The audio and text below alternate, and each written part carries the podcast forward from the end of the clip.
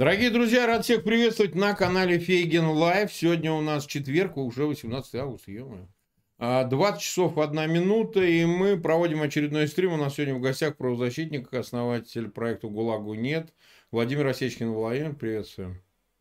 А, добрый вечер, Марк, и добрый вечер твоим уважаемым подписчикам и зрителям.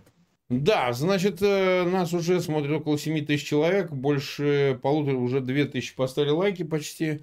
А, и у меня просьба, пожалуйста, распространяйте этот эфир в своих аккаунтах в социальных сетях, группах. У нас сегодня два эфира.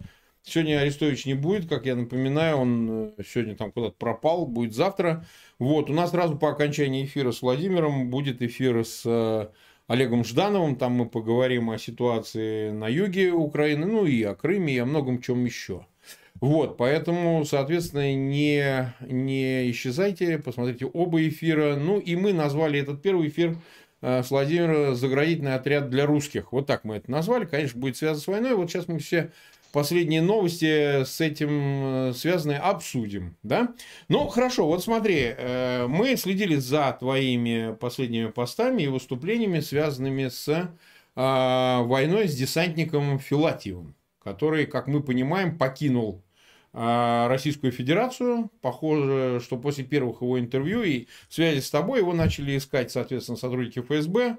Там же у них департамент контрразведки, кажется, который военный занимается. Вот. А, и он все-таки сумел покинуть Россию. Я видел как на дожде еще где-то, в общем, его самого интервью. Там, честно говоря, разобраться не очень просто. А, ну, десантник есть десантник, так сказать. Может, он э, в общем, вполне искренен, но другое дело, что нам надо просто понять какие-то детали. Я отсылаю наших э, зрителей к тем эфирам, мы ссылки на них дадим. А, там уже вышло с ним, насколько я понимаю, интервью в Guardian в британской. Я правильно понимаю, да, Володь? Да, там большое интервью такое получилось Ба... в этом таблоиде, да. Ага, мы сейчас его, мы сейчас его пока... Не, ну Гардиан не таблоид, Гардиан серьезное издание. Да, это... очень, да, да, очень серьезное. Да, да, он да. это серьезное издание, я там я, бывал. Это там... Известное, большое, очень крупное СМИ. Да, да. А там э, Люк э, Хардинг работает, он и брал интервью. Знаем мы Люка, вот, соответственно, сейчас э, Константин покажет, собственно, ссылку на эту статью, а ты нам расскажи, пожалуйста, еще раз его историю. Он, как мы понимаем, воевал в Украине несколько месяцев, да, с начала операции, и э, убыл в Россию, и что? А, хорошо, давай тогда по, по порядку. То, что я да. понимаю в этой истории, что мне известно про Павла Филатьева и почему мы решили ему помогать. Давай. Павел вырос в семье военного. Он уже как минимум десантник во втором поколении в семье. Речь идет про 56-й десантно-штурмовой полк.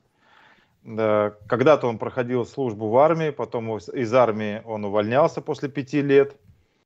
Работал, там, связанная история там, с лошадьми, с конным спортом.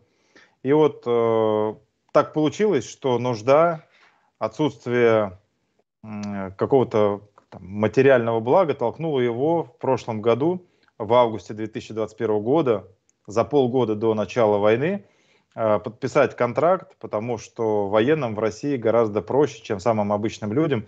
Э, там, ипотека дешевая, по крайней мере, их этим заманивали, дешевой низ, э, ипотекой, низким процентом, зарплатами, премиями и так далее – и вот в тот момент он подписал контракт и как раз попал в тот самый 56-й э, десантно-штурмовой полк, который потом перебрасывали из Поволжья в Крым. А вот дальше началась история с тем, как э, вот, первый час мы с ним записали большое четырехчасовое интервью. Первый час он очень долго рассказывал вот эту предысторию. Хотя меня, конечно, в первую очередь волновало, э, волновали события и его психология, философия вот тех, кто принимал участие 24 э, февраля в нападении на Украину. Как я понял, э, у них забрали мобильные телефоны, интернет, им объяснили, что э, это опасно, потому что по вот подобным, да, по гаджетам могут вычислить большое скопление войск и может быть нанесен превентивный удар – им объясняли, что неспокойная ситуация, есть угроза нападения Украины на Россию, э, велась определенная э, политработа с тем, чтобы настроить их против украинцев. Рассказывалось, что там чуть ли там вбрасывались слухи вплоть до того, что неизвестно, э, наносятся ли какие-то ракетные удары прямо вот 24 февраля по Москве, по Санкт-Петербургу и так далее. Даже такие слухи распускались. И дальше началась переброска войск э, в Украину. Пробовал он там э, менее полутора месяцев, именно в составе десанта. Э, очень много он рассказывал подробностей о том, как они проходили. Э, там они заступали со стороны Крыма, рассказал детали про то, что, по сути, без какого-то большого боя э, они проходили через очень узкие места, и как будто бы с той стороны им ну, даже помогали да, пройти и провести эти колонны. То есть это а, какие-то коллаборанты или какие-то агентуры помогала провести колонны? А, да, вот он, он мне, как, когда меня это очень сильно волновало, как так, такое количество войск было переброшено. Причем он рассказывал, что были очень узкие дороги, и если бы с той стороны было ожесточенное как бы авиа, э, авиаудары и артиллерия работали, а они, они бы через это бутылочное горлышко не смогли бы завести, перебросить вот эту вот э, группировку войск mm-hmm. с обозначениями буквы Z. Вот, также он там рассказывал, как... Да, поэтому, видимо, мы можем подразумевать, что там с той стороны вот именно в той области имела место либо диверсионная работа, либо э, там предательство кого-то, кто их там ну, запустил. Ну, наверняка, просто и, наверняка. Да. Потом э, вот он рассказывал про, я пытался понять, что это за буквы там Z, э, В и О, и он рассказывал, что им раз в несколько дней поступала команда нанести еще одну линию, никто до конца не понимал, и вот они эти линии наносились, откуда-то у политруков и у оперативников ФСБ, которые сопровождали, находились эти белые ленты, то есть изначально был такой план. Вот. Э, и для меня было важно э, два, два вопроса ему задать. Я его 4 часа очень внимательно слушал и mm-hmm. задал ему, наверное, два самых знаковых для меня вопроса. Вот первый из них, вот он там пробыл э, около полутора месяцев в Украине. А, встретил он хоть одного неонациста, нациста, фашиста, бендеровца, вот всех тех, ну, да. кого э, российская пропаганда, из кого пыталась там придумать какое-то там исчадие ада и некое подобие того, что вот они э, сталкиваются чуть ли там не с нацистской Германией в 1941 году. Он ответил нет. И я задал второй вопрос. А вот э, вы проходили через целый ряд там деревень, сел, э, городов, встретили очень много украинцев. Был хотя бы один местный житель, который бы подошел и сказал, там, хлопцы, там, там, парни, мужики, спасибо вам большое, вот пришли, нас освободили, вот нам так было плохо без вас, да, вот вы пришли и, и сразу солнышко засияло. Ни один украинец не подошел к ним и сказал спасибо из мирного населения. Mm-hmm. То есть э, речь идет про то, почему мне было очень важно, чтобы он это сказал и рассказал сам военнослужащий, не чтобы это рассказывали украинцы или там российские оппозиционеры или журналисты, а чтобы это рассказал человек, который вот был десантником, был военным, принимал в этом участие. Очень важно, э, на мой взгляд, доносить правду для тех, кто обработан пропагандой, кто верит в то, что показывают по зомбоящику э, в России – и кого зомбируют и настраивают, взращивают в них агрессию и ненависть по отношению к украинцам.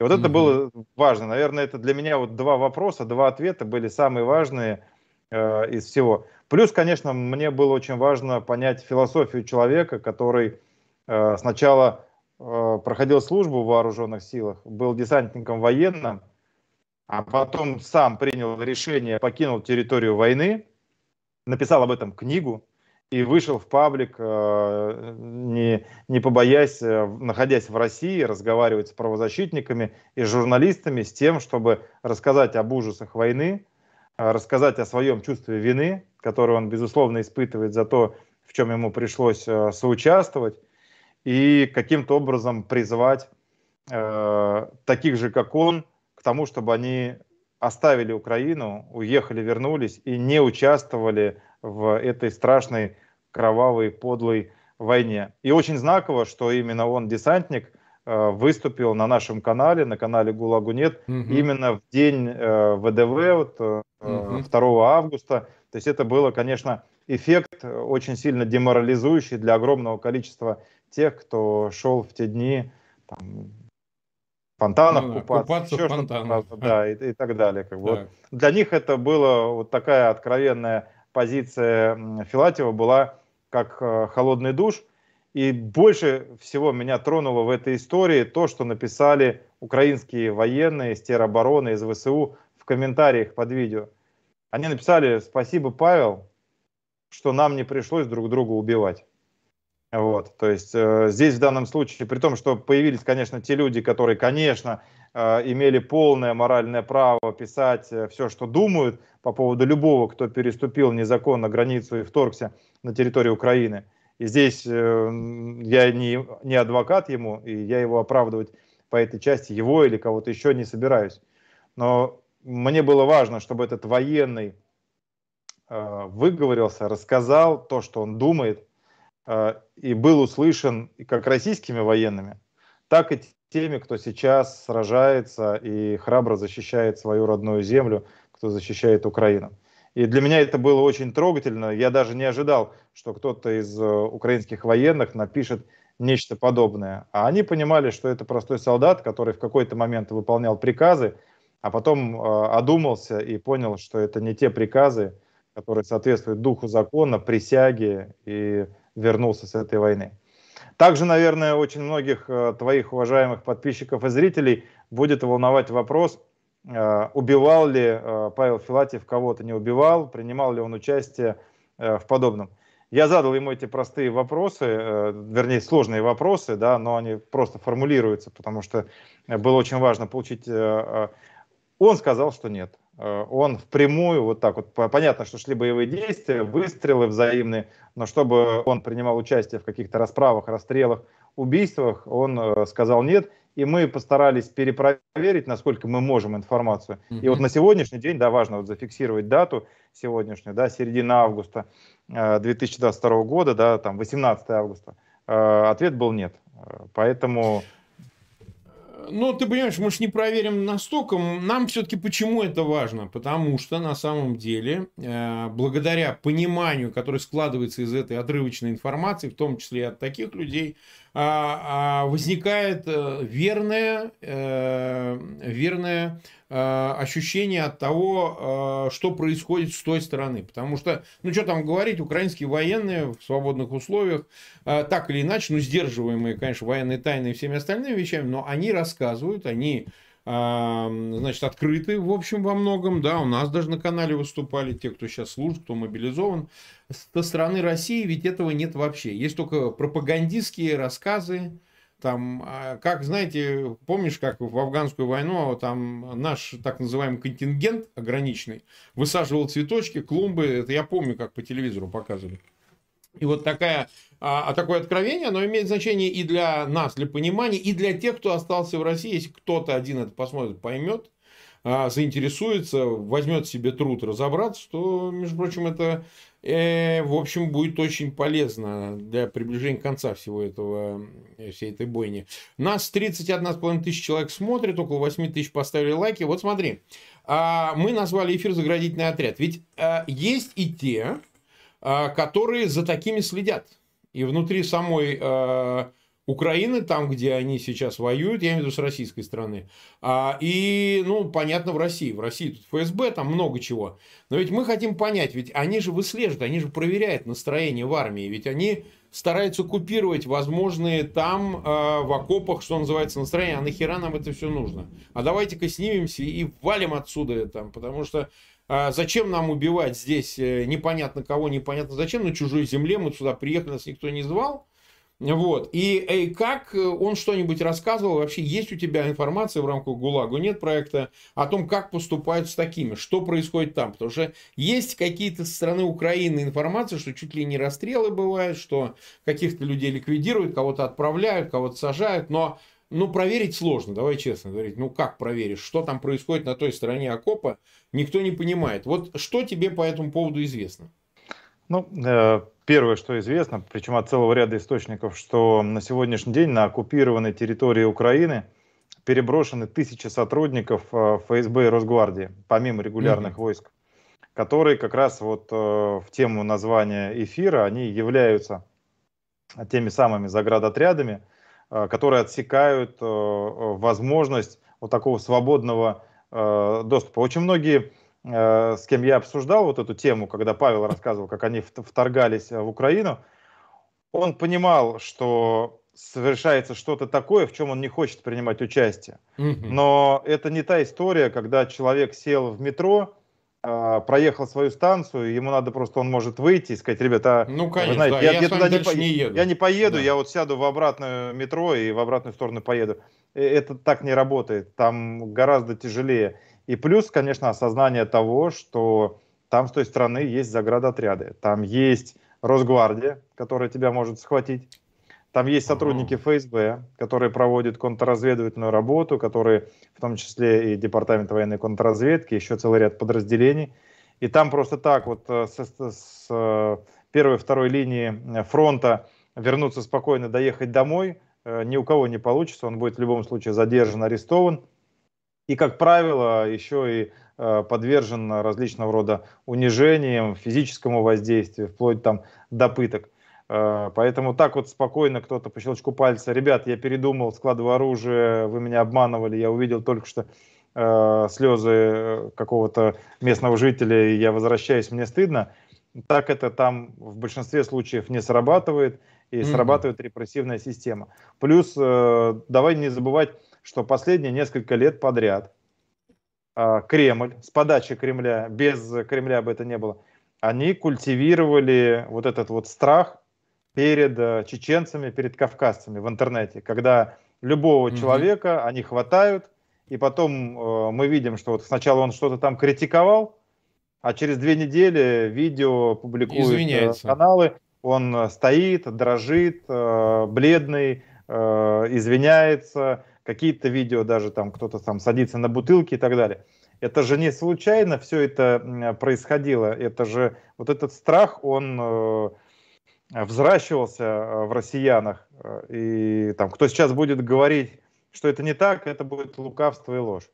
Вот, поэтому, конечно, когда он понимает, что там э, ребята, которые там с Чечни приехали, вот эти вот те самые так называемые кадыровцы, которые там на Поршах, на дорогих машинах, с автоматами, как раз, вот, да, вот эта история как раз, хочешь ты туда? Нет, не хочешь. Это элементарный страх. Плюс, конечно, это уголовная ответственность, это арест, это негативные последствия, это там разрыв тех же самых там ипотек. Э, ну, это, это не оправдание, это просто, чтобы мы понимали, с чем мы имеем дело и что сейчас э, важно сначала понять и проанализировать, чтобы потом найти э, правильные алгоритмы э, вот, э, того, чтобы большую часть людей отключить.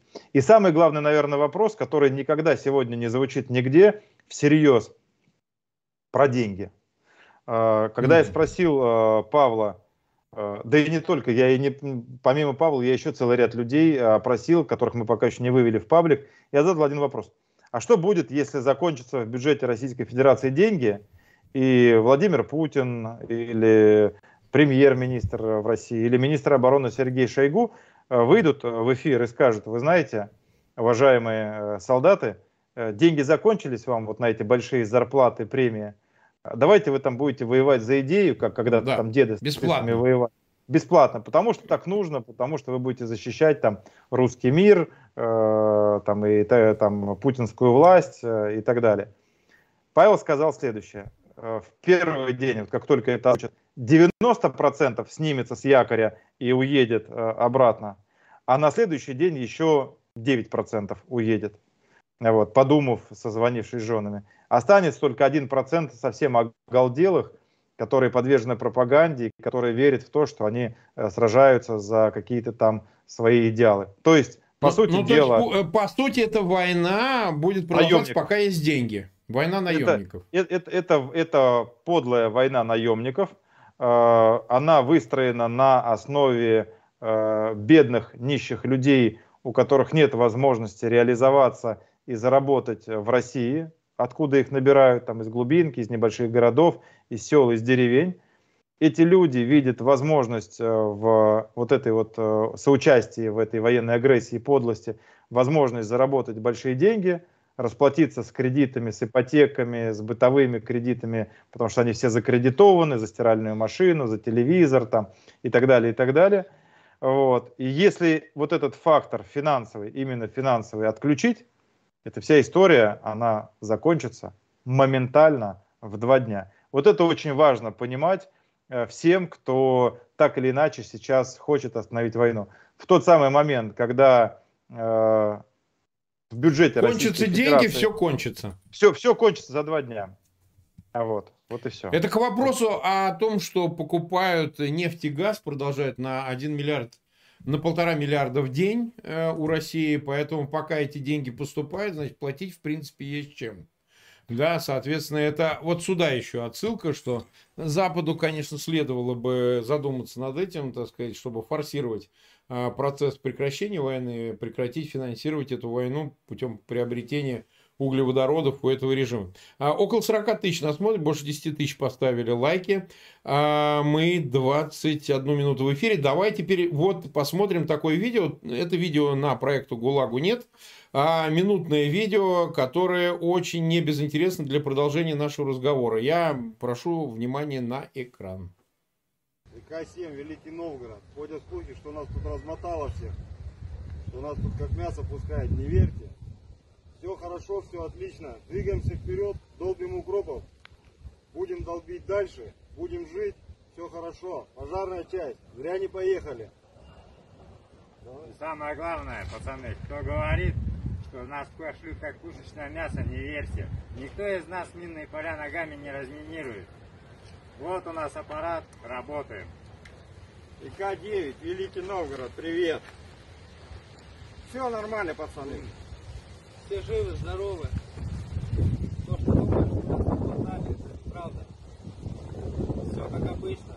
Все, все вперед продвигаемся. Мочим укропом. Мы с вами. Все нормально. Огромный привет Эрику с восьмого отряда, плотнику. И лично от себя хочу передать привет на семерку. Ларик, крапива тут. Крапива фурела. Так, ну вот э, они там говорят, вот как раз вот такие, которые за интерес или за деньги, в данном случае это эквивалент, рассказывают про какую-то семерку. Ну, мы понимаем, что это исправительная колония. То есть мы правильно понимаем, что на видео изображены э, так называемые российские военнослужащие, возможно, из ЧВК Вагнера, ты поясни сейчас. И они как раз из, э, из тюрьмы. То есть они из исправительной колонии, возможно, освобожденные, возможно, так сказать, под УДО, может быть, там еще каким-то образом, но вот мы их сейчас видим. Это так? Вот нам поясни по этому видео.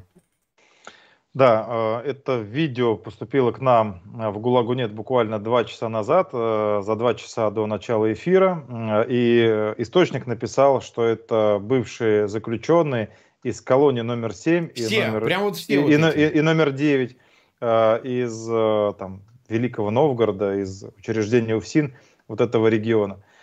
То, ну и плюс, да, по риторике, то, что они э, произносят, то, что они озвучивают, да, там вот пожарная часть не согласилась, то есть понятно, да, что, что там такое? были как, ну, пожарная часть в исправительной колонии, и там сидят тоже э, там активисты, как правило, вот, угу. и вот, видимо, активисты из пожарной части одной из колоний, они отказались ехать по каким-то причинам, но судя по тому, что они там привет, пожарная часть и так далее, то есть мы видим, что скорее всего это какие-то осужденные активисты, которые работали на администрацию, это не из категории так называемых там блатных, черных, это вот как раз те, кто там каким-то образом были в активе, и вот их поставили под ружье, и как раз это видео согласуется с тем, что тут недавно вот этот пропагандист Никита Михалков выдавал видеоролики, mm-hmm. когда он показывал Э, Константина Тулинова э, и пытался его героизировать, что вот этот э, заключенный из одного из учреждений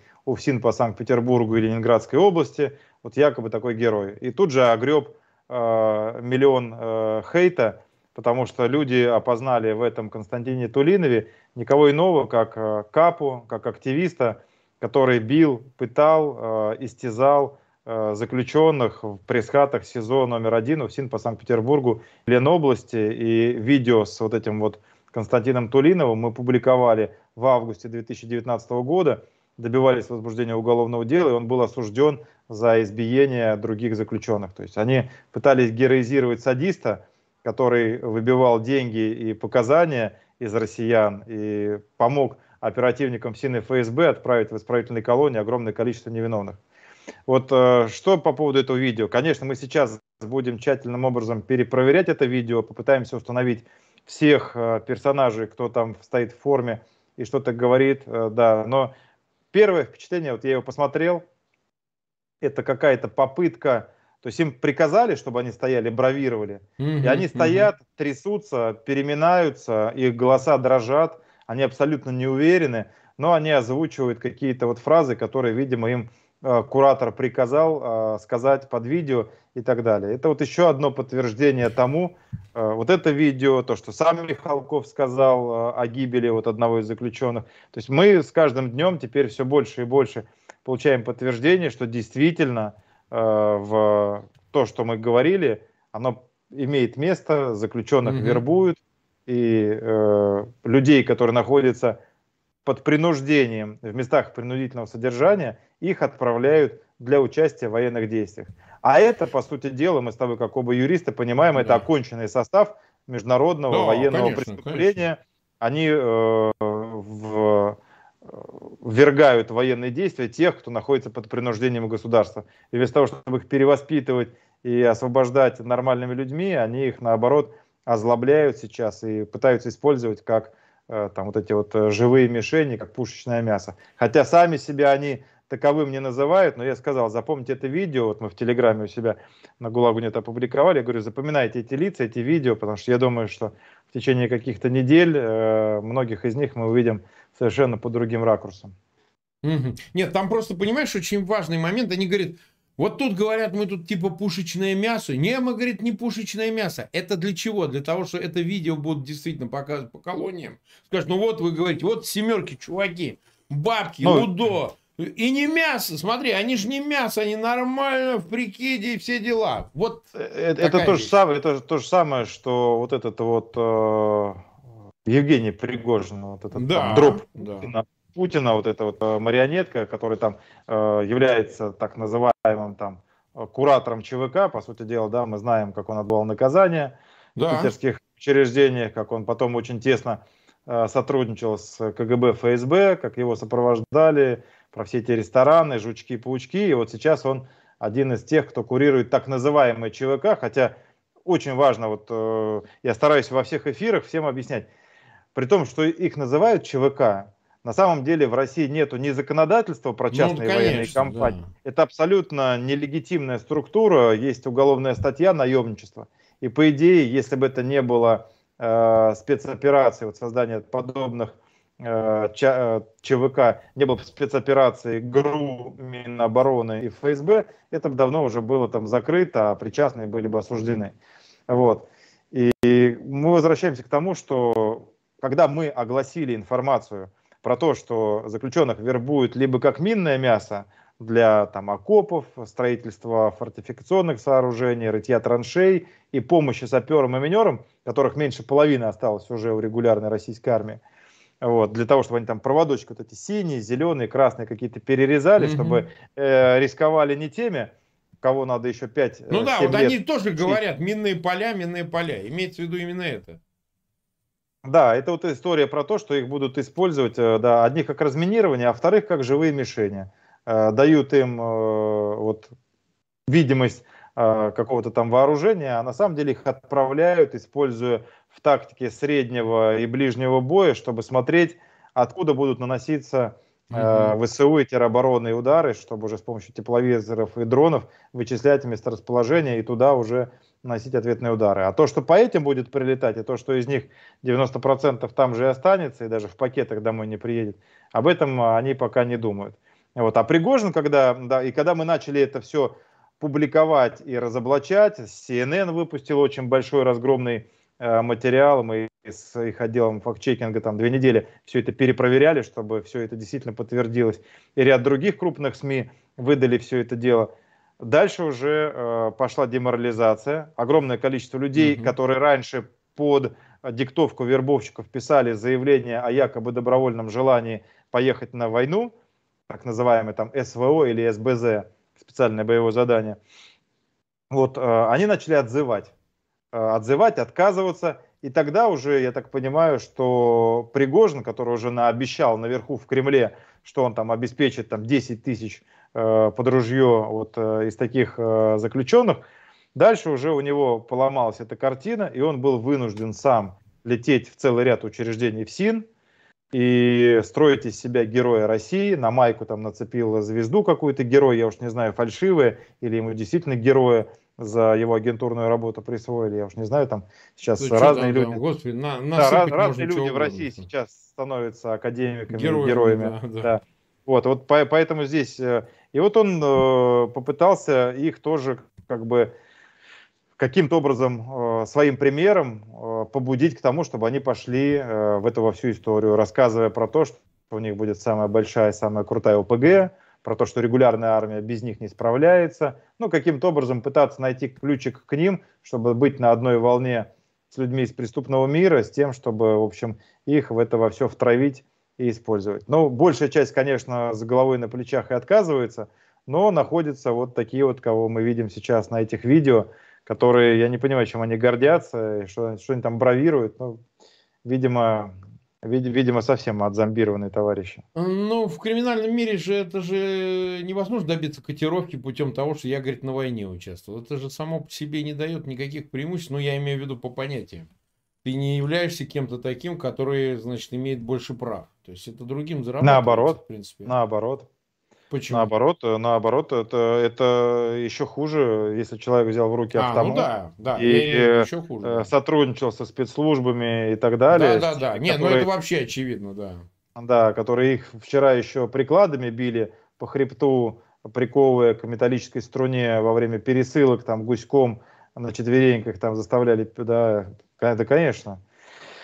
Да. Нет, здесь, понимаешь, если мы сейчас вот так вот, такое ответвление уж про заключенных э, сейчас угу. начали говорить, вот с 5 на 6 августа э, ВК-2 УФСИН по Калмыкии, э, сотрудники УФСИН взяли нескольких мусульман, жесточайшим образом избили, подвергли насильственным действиям в возвращенной форме, вот, их там Кораны, молельные коврики все в мусор выкинули, их самих заковали, пытали, налепляли им на грудь какой-то там крест пластырем и все остальное обливали кипятком, чтобы таким образом, да, то есть все вот такое творили с ребятами, с уроженцами Дагестана. И в то же самое время, вот что мне очень важно, у тебя очень большая аудитория, и многие да. тебя смотрят. Мне бы очень хотелось сказать вот тем, кого из Чечни, из Дагестана, из других республик отправляют э, в Украину воевать. Но нужно головой же думать, не в пропаганду смотреть, а на реальные факты. 15 июня Э, в колонии номер 5 э, заключенного азербайджанца Агамирова э, насиловали швабры, порвали ему задний проход. С 5 на 6 и 7 августа ВК-2 по Калмыкии издевались над дагестанцами, над мусульманами, еще над несколькими заключенными. Там огромное количество людей пострадало в результате этих массовых побоищ и избиений.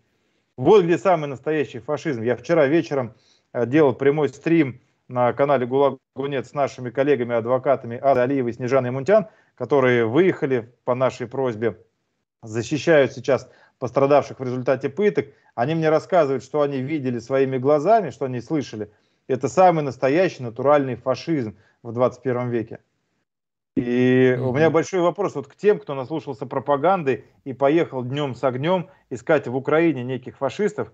Ребят, в России сейчас, в Саратовской ТБ-1 мы показали, что там творили, в иркутских пыточных, в Калмыкии в двойке, во Владимирской и К5, в целом ряде других учреждений, сотрудники ФСИН и их агентура, вот эти КАПу-разработчики, активисты, которые мы их называем КАПы, потому что они, по сути дела, это как внутрилагерная полиция в концлагерях Третьего рейха во Вторую мировую.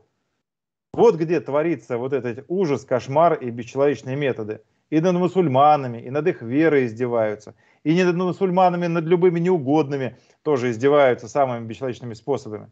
А они туда поехали. Э, при том, что, еще раз подчеркну, я всем военнослужащим, с кем я проговаривал, я задал один вопрос. До 24 февраля, до момента нападения, вам известно хотя бы об одном случае, чтобы украинские тюремщики, украинские СБУ, полиция – или какие-то заключенные, чтобы они кого-то из россиян подвергали садомии, извращениям, изнасилованиям, пыткам. Ответ у всех нет. Чего они тогда туда поехали? И почему они не занимаются дефашизацией самой России, которая погрязла в этих э, кошмарных пытках и в этом бесконечном позоре? Вопрос, вопрос. Угу. 50,5 тысяч человек нас смотрят, больше 15 тысяч поставили лайки, мы 36 минут в эфире. У меня большая просьба к зрителям канала, те, кто уже присоединился, пожалуйста, ссылки на этот эфир размещайте в своих аккаунтах в социальных сетях и группах, ставьте лайки. Ну и подписывайтесь на канал Фейгин Live. Мы перешагнули 1 миллион 700 тысяч подписчиков, там уже 1 миллион 603, по-моему. И на канал Гулагу нет в Ютьюбе Владимира Осечкина. А в описании к этому видео там стоит ссылка, вы можете тоже пройти по ссылке подписаться. А, так, вот смотри, какой вопрос. Эм, он следующий. А, я мельком видел, у тебя была какая-то информация по таким э, полуисточникам, касающимся ФСБ и ситуации их положения на оккупированных территориях. Правильно ли мы понимаем, что сейчас, особенно последнее время, там может быть месяц, может быть меньше, какое-то движение пошло на предмет того, что вполне может быть придется сниматься. И какие-то родственники и из Крыма, и из Херсона, родственники ФСБшников, сами они, там еще какие-то доверенные лица уже потихоньку сматывают удочки. Что-нибудь об этом известно? Какие-то информация поступает? Может быть, кто-то сливает что-то? Потому что э, это фиксирует несколько источников в Украине тоже. Похоже, что вот э, ситуация, особенно на правом береге Украины, она сильно повлияла. Ведь на территории оккупированной приехало, как ты правильно говоришь, и, так сказать, как подтверждают твои источники, огромное количество представителей спецслужб, там, разных управлений, которые э, вели работу на этой территории. То есть, к чему этот вопрос? Действительно ли они не уверены, что ситуация останется такой, какая она есть прямо сейчас? Потому что, ну, конечно, ФСБшнику оказаться в руках украинских вооруженных сил, там сказать, э, ну, самое удачное это если оставят, потом обменяют, а могут не оставить. Вот это такой тоже вопрос интересный. А, или же пока рано говорить о том, что они там как-то пытаются а, слиться, там, что могли украли, и потихоньку начинают отваливать в ощущении, что вполне, что это может все накрыться медным тазом. То есть все это э, закончится, вся эта оккупация юга и так далее. Ну, во-первых, те ФСБшники, у которых там были какие-то близкие, семьи, родственники или там из их агентуры, они сейчас стараются максимально всех вывести на территорию России, потому что они понимают, что в любой момент могут быть приняты и на политическом mm-hmm. уровне какие-то решения под международным давлением. Да. И э, тогда все для них будет очень э, печально. Вот, это первое. Второе, э, мы фиксируем то, что есть очень серьезный отток с территории. То есть, ну, по сути дела, в Москве начали взятки давать, что вот этих вот полковников, которых прикомандировали в Украину на первые месяцы, mm-hmm. одни занимались э, военной контрразведкой, другие занимались там, в том числе с управления М перебросили, чтобы они организовывали там работу Э, ну, тюремной системы и отделов там, полиции, милиции, что они там создают, вот это все, да. они сейчас э, решают вопросы, именно вот, знаешь, я прям покажу, решают вот в этом смысле, да, там. Да понятно, э, как они еще чтобы э, их там перераспределили куда угодно, там, на Урал, на Камчатку, на Дальний Восток, только чтобы их убрали оттуда, э, с, с оккупированных территорий. Э, большого потока желающих с территории России поехать в Украину в рамках вот того, что там проводит ФСБ, э, нету, конечно же. Вот, э, они стараются максимально закрывать о себе информацию. И э, там, например, первый замначальника УФСИН по Москве Попов, он выезжал с бойцами отдела специального назначения, со спецназом в масках и с оперативниками в первые э, месяцы для того, чтобы организовывать вот эту работу Донецкого СИЗО, колонии в Еленовке и так далее. Вот. Э, и да, еще важный момент, их там кадыровцы как раз сопровождали, охраняли. Всиновцев охраняли кадыровцев. То есть там система выстроена такого двойного, тройного контроля. Это не значит, там приехал в СИН со своим спецназом, они сами там свободно перемещаются. Э, в Москве никому не доверяют, ждут э, и от тех, и от других, и от третьих какой-то там измены или, да, и, да. Так вот, ну, и возвращаясь, и вот эти вот уфсиновцы и ФСБшники, все, кто были туда отправлены, тот же Попов, он, когда увидел, в чем приходится ему соучаствовать, в том числе вот э, внутрикамерная разработка и пытки военнопленных и так далее, и так далее, он сделал все возможное, чтобы в СИН его обратно отозвало э, в Москву, потому что они понимают прекрасно, что бы они сейчас там не творили, это все будет раскрыто, скрыто, это будет доказано, что это международные военные преступления, никакой легитимности нахождения на оккупированных территориях Украины у них нет и быть не может – а значит, впереди э, уголовные дела, международные розыски, Интерполы. И самый минимум – это провести всю свою жизнь только внутри периметра России. А вполне возможно, что и с учетом того, что будут меняться э, режимы в России, причем неоднократно в ближайшие 10 лет, вполне возможно, что один из них как раз вот подобных он просто выдаст э, под международные трибуналы, под суды, либо под национальные суды, потому что даже э, российское законодательство они нарушили. Они вышли за пределы своих полномочий и отправились на территорию иностранного государства без законных на то приказов. Поэтому, если отвечать на твой вопрос про ФСБшников, э, ФСИНовцев, вот всех, кого туда отрядили, все, у кого есть какие-то элементарные завязки в Москве, в центральных аппаратах, стараются в любом случае вернуться.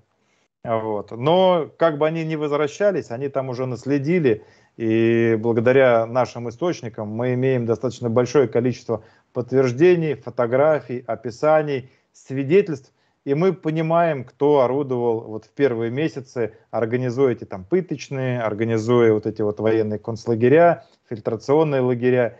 И как бы они там не камуфлировались, не прятались потом, что вот я был там всего лишь там три недели или полтора месяца, или два месяца, вот а, делая это все, э, это все зафиксировано, и мы большую часть этого пока не публикуем по просьбе вот тех, кто занимается расследованием этих преступлений. А им мы все, что у нас есть, уже передали. Я думаю, что мы свою небольшую, но внесли лепту в то, чтобы все виновные вот в этой в том, что они там творили на оккупированных территориях, чтобы они понесли со временем уголовную ответственность. Так, вот смотри, такой вопрос еще. Он как раз касается, уже затронул тему Еленовки, пленных э, военнослужащих Украины. А, я, кстати, маленькое объявление сделал. У нас в воскресенье будет Владимир Золкин, журналист из Киева, который, в общем, очень плотно общается с военнопленными российскими у него свой канал, на нем выходят видео общения военнослужащих плену находящихся э, российского Минобороны со своими матерями, женами, там, не знаю, близкими и так далее. Обязательно приходите в 20.00 в воскресенье, мы попробуем как бы подробно обсудить вообще, в чем и как э, уже с этой стороны, вот со стороны а, пленных российских, что там с ними происходит и как у них взаимоотношения строятся с их близкими. Это очень интересно с разных точек зрения, ну, понятно, и психологической, и, в общем, по ситуации анализа на войне, ну и так далее. Вот смотри, вот все-таки относительно пленных э, полказов, ты видишь, там э, их концентрируют и в России, и на территории так называемых ДНР, ЛНР, которые, э, значит, собираются даже публичный суд устроить. Причем такой суд выездное заседание в в Мариуполе. Там сейчас строят в театре эти клетки, уже, по-моему, достроили. Ну, не знаю, может, разбомбят это э, здание театра, там, может быть, ракеты ударят, чтобы не было этого ничего, но посмотрим. Э, им нужна картинка злодеев, нацистов, значит, из полка Азов, ну, которых они приговорят к смертной казни, видимо. А, вопрос большой, будут ли они казнить. Это, в общем, больше ли пропагандистской картинки, хотя там публика безумная. Судя по тому, что происходит, например, на Запорожской бог его знает, что от них ожидать. Знаете, может, могут и расстрелять. Но э, вопрос заключается в следующем. Вот э, на твой взгляд, вот это убийство безумное, я понимаю, что информации никакой, но оно а в Еленовке вот э, десятки военнослужащих были переведены специально термобарическим взрывом уничтожены. То есть то ли 50, то ли 70. Они сами цифры называют, а кто знает эту настоящую цифру. Да? Сказали одну, может быть, другая. Но э, все-таки как это все выглядит с своей точки зрения? Ведь ничего подобного, вот такого массового прям точечного убийства мы, ну не знаю, в российских колониях это происходит, но под другим предлогом, мне кажется, там вот э, это может иметь место, да.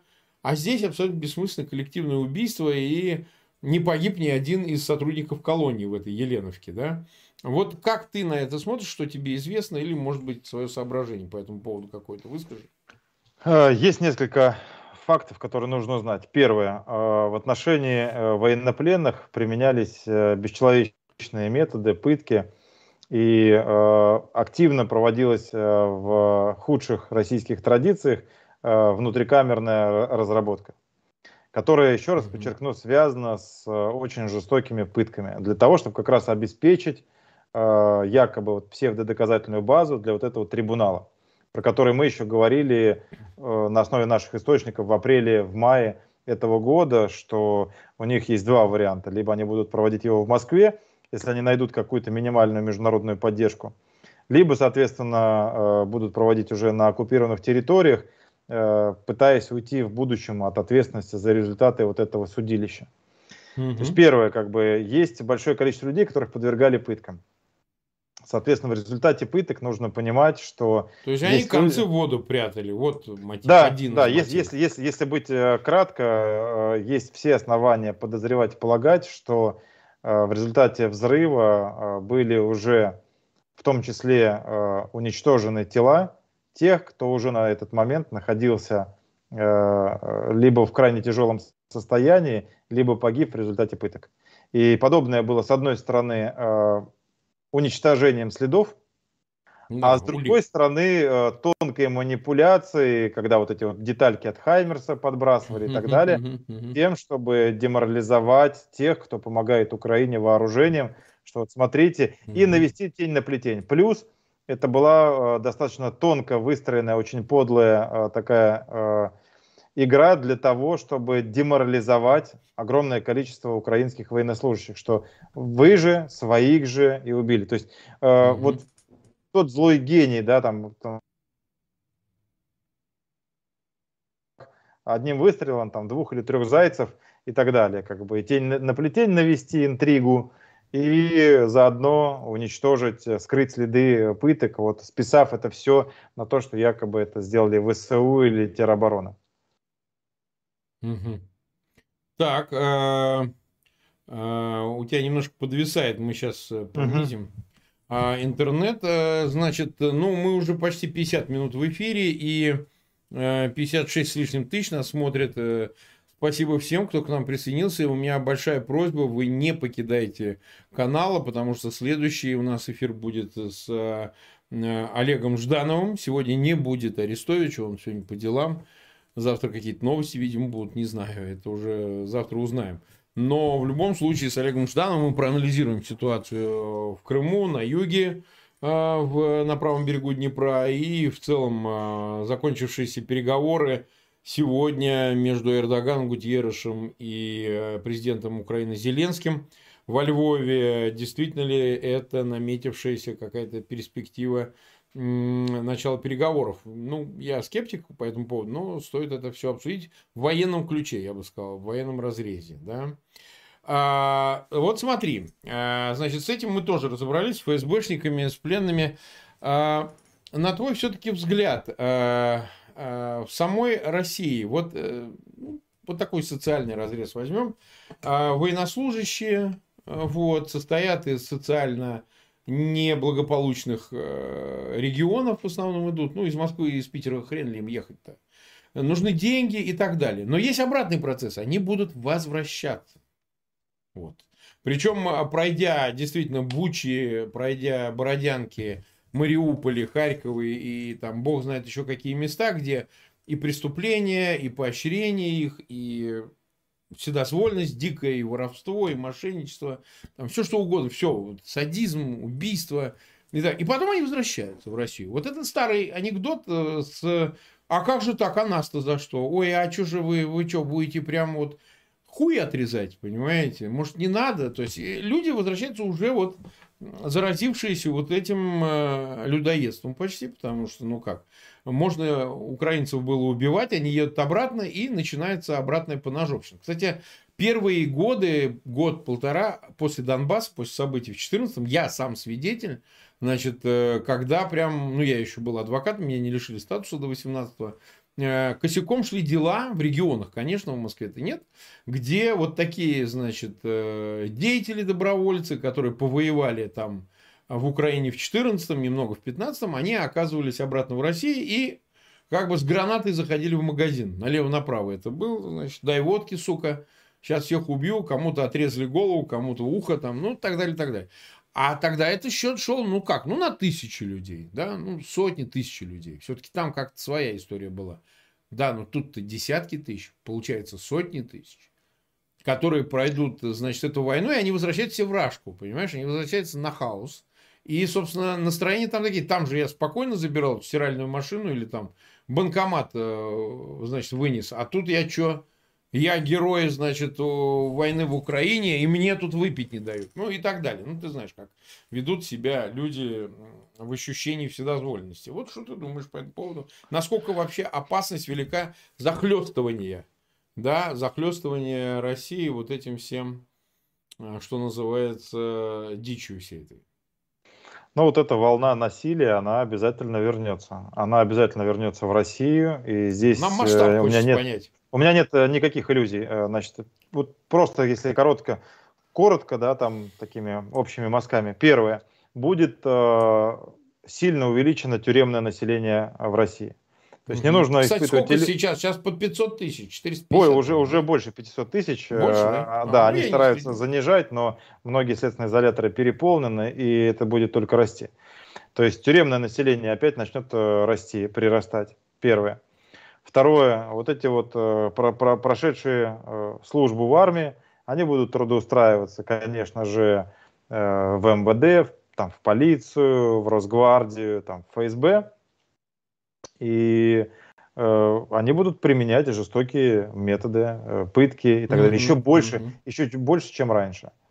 Это, это, а, это очевидно. Мы э, только-только, вот, наверное, к 2019 году преодолели вот то на протяжении 10 лет, когда мы отслеживали и раскрывали факты пыток, которые совершали те, кто проходили еще в чеченских войнах Uh-huh, uh-huh. Там, э, через все вот это, они возвращались, шли в Овсин, и там э, тут одного свяжут, кляп ему народ сделают, привяжут, и он там задыхается, погибает, умирает в муках. Здесь кого-то на дыбу, здесь кого-то. Это все больше 10 лет ушло на то, чтобы э, начал снижаться уровень насилия и пыток и сейчас это вторая будет э, мощнейшая волна, которая будет даже намного даже более, больше. более мощная. Гора, гора, гораздо больше. Поэтому пыток в МВД э, в тюрьмах станет больше. Это первое.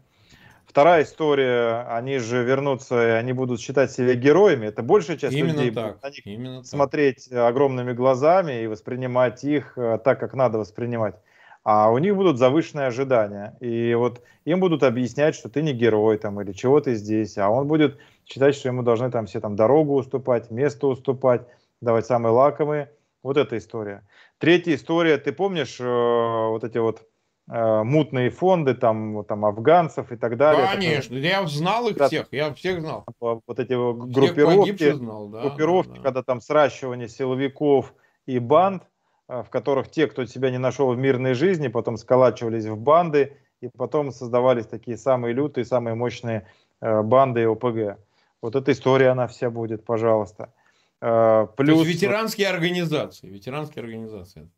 Я, я бы даже больше сказал, что вопрос даже не ветеранских, а в организованных преступных ну, криминальных, сообществах. Да, да. Будет криминалити и сращивание. Одни будут э, устраиваться в правоохранительную систему, другие будут это самое. Потому что, конечно, они все рассчитывают, что их ждут э, там кисельные берега, молочные реки, э, очень много денег, премии, благодарности, орденов.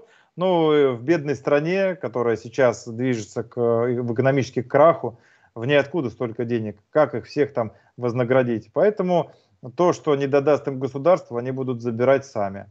Вот, э, там, Путин денег не дает, а они деньги сами возьмут. Вот. Ну и, и, и дальше, ну и плюс, конечно, огромное количество будет людей э, с ампутированными конечностями. Угу. Это тоже та же самая история после войн которая бывает, э, и в отличие от европейских стран, никто им там какие-то тележки с электродвигателями, коляски не да, будет конечно, давать. Да, по, по, поэтому это по кругу, это будет со всех сторон, это будет возврат. Ну и, и самое важное, наверное, то, что ты меня еще не спросил, а здесь важно. Вот мы смотрим, что уже заключенных начали отправлять. Да. Государство вместо того, чтобы их исправить, сделать лучше, сказало, вот ты до этого кого-то там убивал а, по своей воле, а, без а, одобрения государства, и мы тебя в тюрьму сажали, а потом ты согласился убивать уже в интересах там путинского режима, вот давай. Но вот они ему ластиком стирают вот эту вот грань, что такое хорошо, что такое mm-hmm. плохо. Мы с тобой на видео видим тех, кто именно вот э, является теми самыми нацистами. Они говорят уничижительно о людях другой национальности, другого государства, э, да. высказывают мнение, что они сейчас собираются к ним применять оружие, при том, что те не нападали на Россию, и им ничего, их семьям плохого не делали. А вот.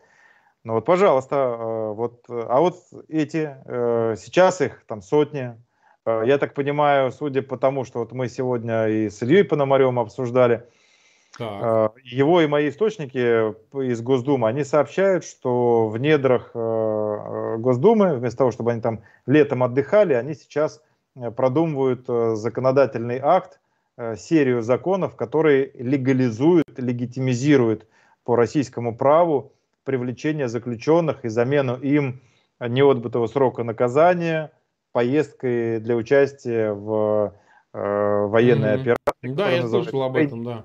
Вот. И, соответственно, как бы сейчас про сотни, если они это все масштабируют и все это превратится в десятки тысяч заключенных, но какая-то часть погибнет, какая-то часть вернется. И если еще им Путин даст медальку, благодарность, амнистию, помилование, плюс еще у них там есть друган, братан, почти подельник Пригожин с, mm-hmm. на майке, э, на растянутой там со значком э, Героя России – ну вот, пожалуйста, он же им сказал, мы делаем самую большую ОПГ. Ну вот получаем большую ОПГ, который сейчас еще э, научит стрелять э, из разного вида оружия. Какое-то оружие они прихватят с собой ну, да, кстати, и провезут и так далее. Вот, пожалуйста, еще рост, э, э будет бешеный рост преступности, бешеный рост в 2023-2024 году насильственных преступлений с применением оружия – и, то есть, в общем, по кругу Путина уже к этому времени, я думаю, что не будет. Вот. А Будем проблемы надеяться. эти будут. А проблемы эти будут. Да тут не надеяться, тут уже как бы все. Да, вот, а, да а, а, а проблемы эти никуда не уйдут. И так что еще раз подчеркну, да, пользуясь э, возможностью сказать на широкую аудиторию, всем заключенным, бывшим заключенным, всех, кого сейчас пытаются вербовать, не будьте вы ослами, которые идут за этой морковкой. Да? Я понимаю, что вербовщики, они очень красиво делают. Садятся в кресло начальников колоний, приносят чай, говорят, братан, дают свой iPhone, чтобы они позвонили там жене или маме, давай номера присылай, значит, э, карточек, мы сейчас какие-то переводы уже начнем делать в качестве твоих первых бонусов и зарплаты, если ты соглашаешься.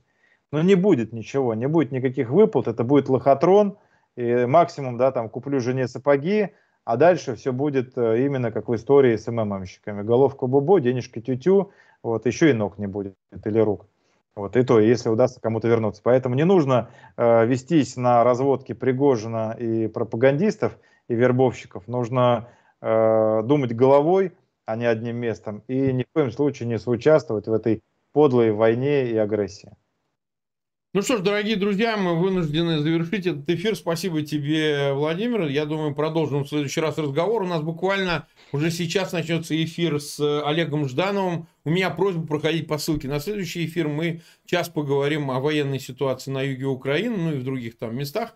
Володь, еще раз спасибо. Спасибо всем зрителям. 60 тысяч нас смотрело. Жду вас всех сейчас на эфир с Олегом Ждановым. Всем пока.